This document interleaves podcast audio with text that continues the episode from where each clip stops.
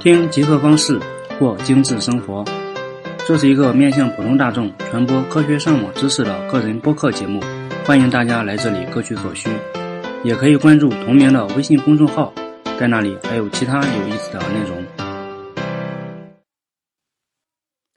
大家好，欢迎收听最新一期的极客方式，我是老王。呃，在我们现在生存的世界里，iPhone 是一个逃都逃不过去的设备和话题。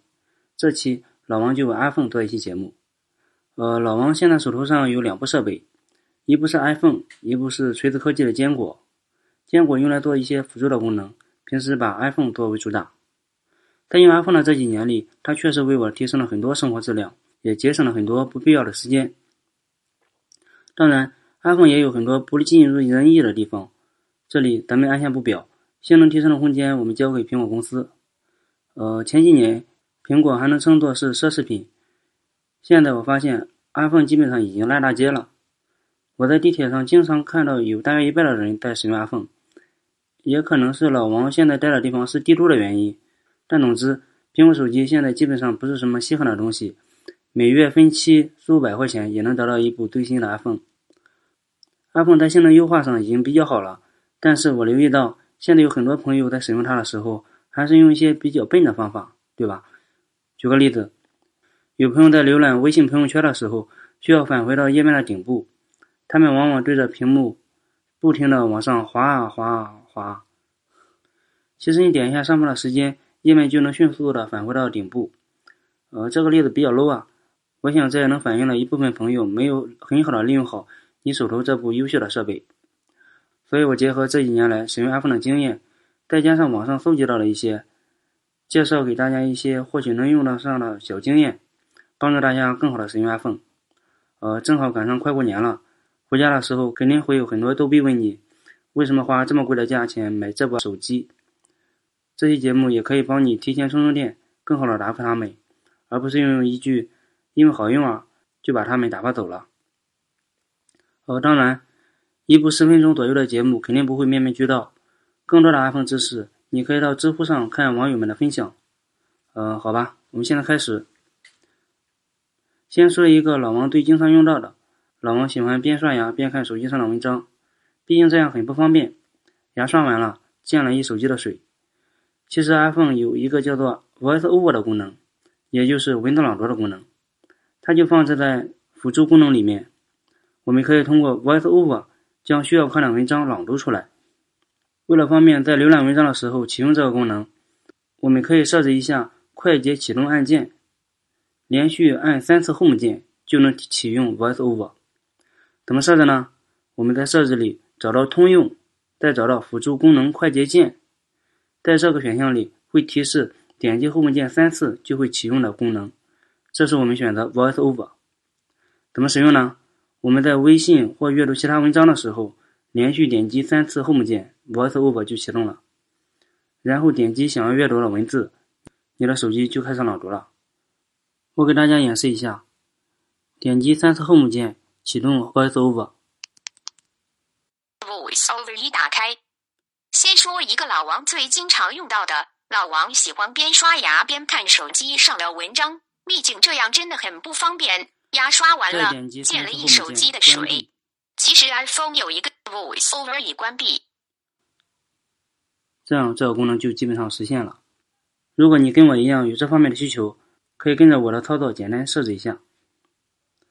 好，我们说下一个耳机的线控功能。我们都知道，我们的 iPhone 在买来的时候都会附带一个标配的耳机，它正式的名字叫 AirPod。用过 iPhone 的朋友都知道，借助它的三个按键的线控，你可以完成对手机的很多操作。比如控制音乐、打开电话和 Siri 等。我们都知道，中间的按键可以控制上一首和下一首。其实你也可以控制音乐的和快进和快退。我们按下中间的按键两次，并且不松，就能实现快进功能。我们按下中间的按键三次，并且不松，就能实现快退的功能。呃，这个功能还是挺实用的。但是注意一点，它对苹果自身播放器的控制还是比较好的，它对第三方的支持就不那么好。可能是第三方软件没有对它做支持的原因。老王第三个比较常用的功能是苹果的文本替换功能，它能帮助我们以更少的字符打出尽量多的文字。呃，这个比较适合我们经常使用的个人信息上面，比如我们的姓名、手机号、身份证和邮箱等。先说一下效果。当我想输入自己的姓名的时候，只要输入王，我的完整的名字立马就显示出来了。如果想输入身份证信息，只要输入身份证的前三位，手机就能智能的帮我补全完整的身份证账号。同样，邮箱也可以。怎么设置呢？我们在设置里找到通用，然后找到键盘，在键盘里就能看到一个叫做文本替换的标签。呃，这里提示一下，在 iOS 九系统。它的名字是文本替换，我的系统是 iOS 七，我这里显示的名字叫用户词典，名字虽然不一样，意思都是一样的。我们点进去就可以设置自己的短语了。在打开的页面里，在短语这一项输入自己想要替换的信息，比如我们的身份证信息。在输入码这一项，我们输入自己的简码，比如身份证的前几位。这样简单的设置一下后，我们就能方便的输入自己的信息了。这样能极大的节省我们自己的时间。好，我们说下一个功能，快速选中多个图片。这个功能在安卓机上并不是那么新鲜，iPhone 也在向安卓学习。这个功能，我想应该是手机容量不足的人，比如我，或者是自拍党的福音。怎么用呢？我们找到照片，在里面点击右上角的选择，然后我们先选中一张照片，注意不要松手。然后我们向下划一个对角线，手指经过的地方，图片就全被选中了。不知道的同学赶紧去试一下吧。好，我们讲下一个比较实用的功能。我看在很多朋友的手机上都装了一个有道词典的应用，或这词典那词典。其实我们苹果是自带词典功能的，比如随便选中一个词组，然后点击弹出框里的词典，手机就能自动的翻译成对应的语言。呃，当然。第一次使用是要简单设置一下的，设置也很简单。我们点击词典后，在左下角有一个叫做“管理”的按钮，点击管理就会出现多种语言的下载包，只要我们下载对应的翻译包就可以了，英语、阿拉伯文随便你选。好，我们说下一个功能，这个算是一个黑技能啊，这是每个手机都能派上的用场，但比较实用，想了想还是推荐给大家。这个功能是去菜市场买菜的时候能够用到，就是利用手机自身的重量，测试一下卖家的电子秤是不是准确的。电子秤还有不准的，当然不一定准。我们的手机在出厂的时候，说明书都会告诉你这部手机的重量是多少克。我们可以在买菜前将自己的手机放在电子秤上称一称，如果确实是那个手机的重量，说明这个电子秤就是准的。如果显示的重量大于你的手机重量，那这个秤肯定不准，远远走开就好。老王夏天买菜的时候就遇到过一次，卖家吆喝樱桃两块钱一斤，我看着樱桃不错，就买了一点，但一称就感觉不对劲儿了。我的 4S 是一百四十克，整整的一百四十克，放到秤上居然显示二百一十克。之后我再也没到这个店铺里买过任何东西。你的手机可能不是 4S。为了方便大家记忆，我整理了现在主流 iPhone 的重量，你可以对号入座参照一下，你的手机是多少重量？iPhone 4S 是一百四十克，iPhone 五五 S 是一百一十二克，是最轻的一款；iPhone 六是一百二十九克，六 Plus 是一百七十二克，六 S 是一百四十三克，跟 4S 的重量差不多。六 S Plus 是最重的。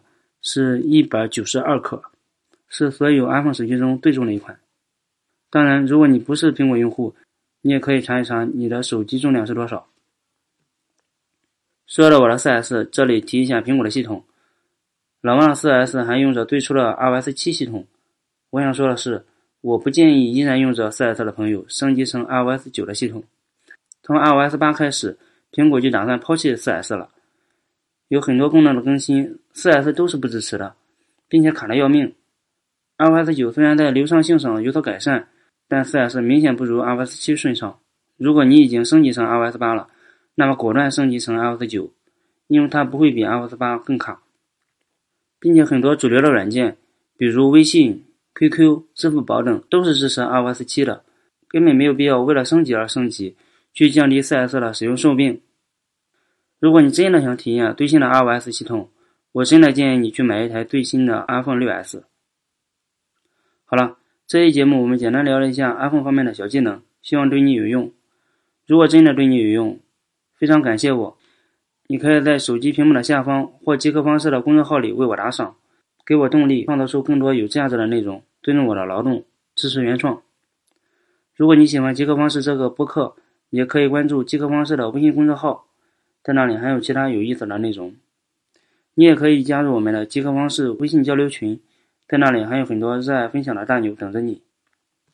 好了，这就是本期极客方式的所有内容。马上过年了。不知下期节目是在年后播出还是年前播出，先祝大家新年快乐，心想事成，拜拜。